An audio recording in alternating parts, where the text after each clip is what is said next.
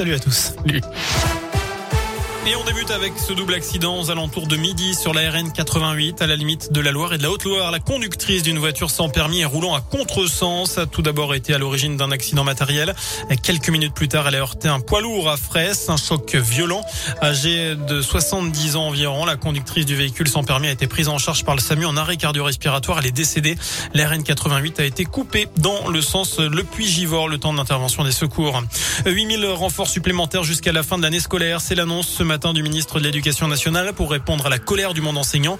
Il promet l'embauche de plus de 3000 profs remplaçants, mais aussi des surveillants, des vacataires administratifs et des médiateurs lutte anti-coronavirus.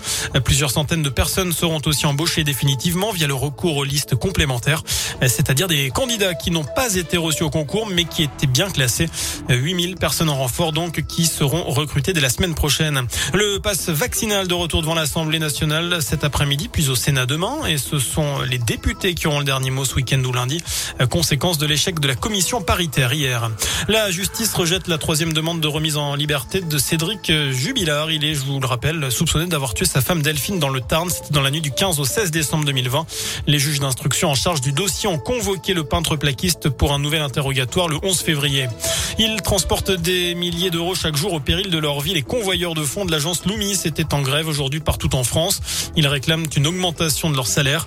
S'il dure, ce mouvement pourrait entraîner des difficultés d'approvisionnement des distributeurs de billets. C'est une légende des Verts. Dominique Rocheteau fête aujourd'hui son anniversaire. 67 bougies pour l'Ange Vert, ancien joueur évidemment de la grande époque de la S Saint-Etienne. Enfin, on termine aussi avec un mot de sport et de basket. À suivre ce soir, la chorale de Roanne qui reçoit Fausse Provence. C'est à 20h à Vacheresse. Alors qu'en Pro B, Saint-Chamond reçoit Nantes à Bouloche. Voilà pour l'essentiel de l'actu. Je vous souhaite une très bonne soirée et un très bon week-end. Merci beaucoup Sébastien.